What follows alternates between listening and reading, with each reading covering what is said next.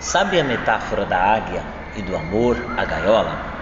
Uma vez a águia foi presa a uma gaiola, sem perceber, se apaixonou por ela.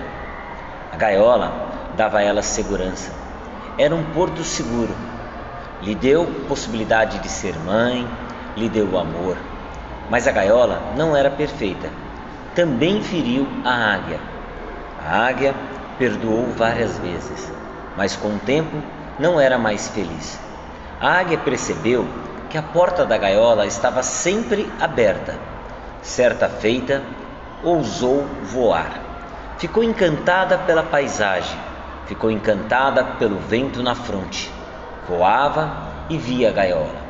Às vezes voltava para a gaiola, mas não se encaixava mais na mesma. Ficava desconfortável as asas não fechavam mais. Ela se viu em um paradoxo: voar ou se engaiolar. Queria voar.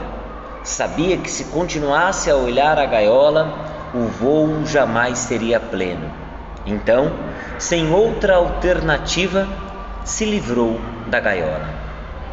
Voe, águia, seja plena. A gaiola não mais existe.